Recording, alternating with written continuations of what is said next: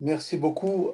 À vous entendre, euh, on a l'impression euh, d'un paradoxe qui est que euh, Majnun représenterait en fait l'état normal de l'homme, de la condition humaine, alors que maintenant il nous apparaît comme au sommet d'une cime difficilement accessible. C'est un peu l'impression que l'on retire de, votre exposé.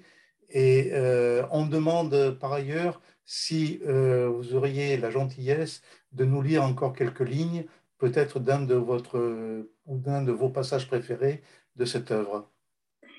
Euh, oui, ça, je peux le faire. Mais euh, ce que vous dites sur la cime, c'est très juste, bien sûr, que c'est ce que je vous disais. En fait, on ne peut pas vivre dans nos vies quotidiennes ce qu'est Majnun. Je veux dire que si on voulait suivre son exemple de l'extérieur, c'est totalement impossible.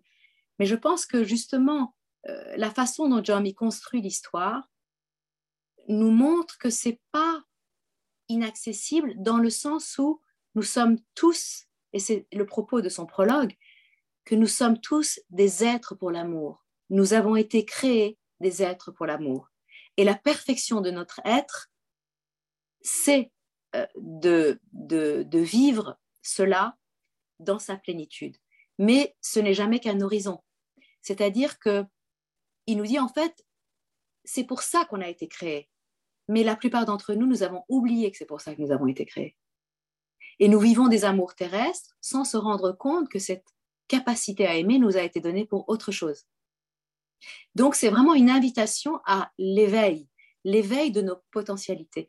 Et ce n'est pas contradictoire en fait de dire que oui, c'est nous, Majnoun, c'est nous, mais c'est nous si nous sommes éveillés. C'est nous euh, je dirais, euh, c'est nous pour ce à quoi nous sommes appelés. Voilà. Et je crois que, et ça ne veut pas dire qu'il faut partir dans le désert, etc., mais ça veut dire qu'il faut intérieurement se laver de tous ces attachements, quitter ce, désir de posséder. C'est-à-dire qu'à chaque fois qu'on aime, on veut posséder ce qu'on aime. Jeremy nous dit, mais non, euh, si on vous a mis le sentiment d'amour dans votre cœur, c'est pour que précisément vous vous, vous, dépossédiez de vous-même. On vous l'a pas mis pour que vous, vous, vous possédiez ce que vous aimez. On vous l'a dit, pour, on vous l'a donné pour que vous traversiez la dépossession, que vous compreniez que l'amour, ça veut dire précisément renoncer, renoncer aux formes, renoncer à. À nouveau, ça ne veut pas dire euh, quitter son mari ou sa femme, hein, mais ça veut dire renoncer à, à vouloir posséder, comprendre que l'amour est là pour faire un chemin vers l'autre, vers l'autre avec un A majuscule. Et donc oui, Majnun est une cime, mais c'est une cime à laquelle nous sommes tous appelés dans le sens spirituel du terme. Alors peut-être qu'on ne le vivra pas dans ce monde, hein, mais, euh, mais en tout cas, on, peut y travailler un peu. Merci infiniment. Je crois que c'est important justement de ne pas trop euh, rendre inaccessibles ces figures parce que, comme vous le dites, en fait, elles sont là pour nous rappeler euh, ce que nous devrions, ce à quoi nous devrions tendre. Et si on le considère comme inaccessible, à ce moment-là, on ne voit pas l'intérêt de nous présenter une figure attrayante, mais euh, hors d'atteinte. Exactement, exactement. Et d'ailleurs, Majnoun, il a aussi cette...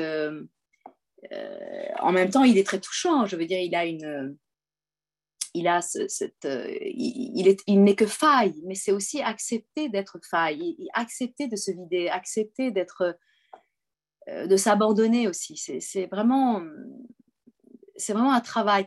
Et par moment, on peut le vivre. C'est vrai que c'est aussi à ça que ça sert la poésie.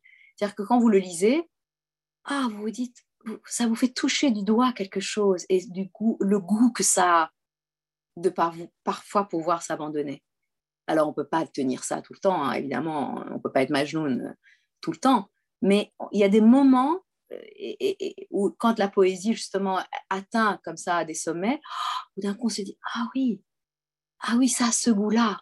Le renoncement, ça a ce goût-là. En fait, le renoncement est une plénitude. Se vider de soi-même, c'est se remplir de quelque chose qui est infiniment plus grand que nous-mêmes. Donc, euh, et c'est conçu pour ça, c'est conçu pour nous encourager, pour nous dire Regarde comme c'est beau, regarde comme c'est bon, regarde comme c'est doux. Regarde comme c'est pas grave de souffrir. Si au bout de la souffrance, il y a cette plénitude d'être.